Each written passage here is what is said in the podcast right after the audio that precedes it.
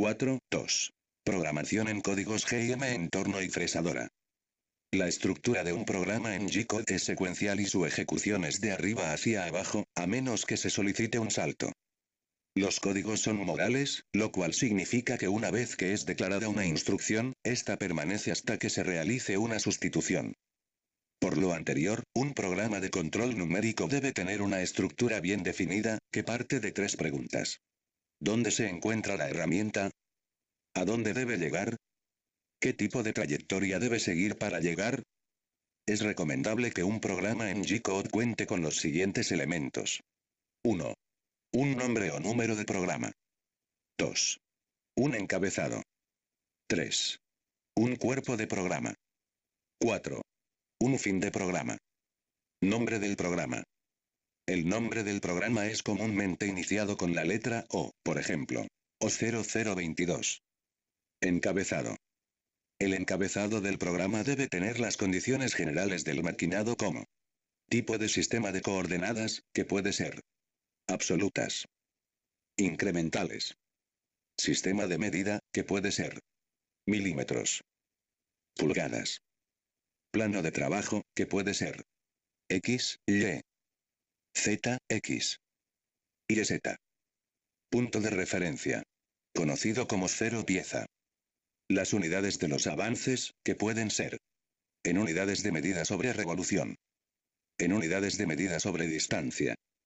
Cuerpo del programa. El cuerpo del programa incluye las herramientas que se utilizan y en qué momento se utilizan. Las velocidades de giro y en qué momento se aplican. Las posiciones.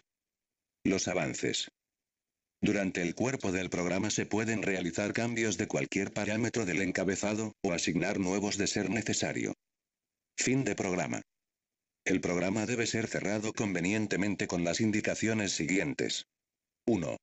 Una vez que se terminan las operaciones, el usillo se retira con velocidad controlada a una posición conveniente. 2. Se detiene el usillo. 3. Nuevamente se aleja la herramienta a máxima velocidad a un punto preestablecido que no obstaculice la liberación de la pieza, siendo esta comúnmente home, cero máquina. 4. Declaración del fin de programa. Programación básica en torno.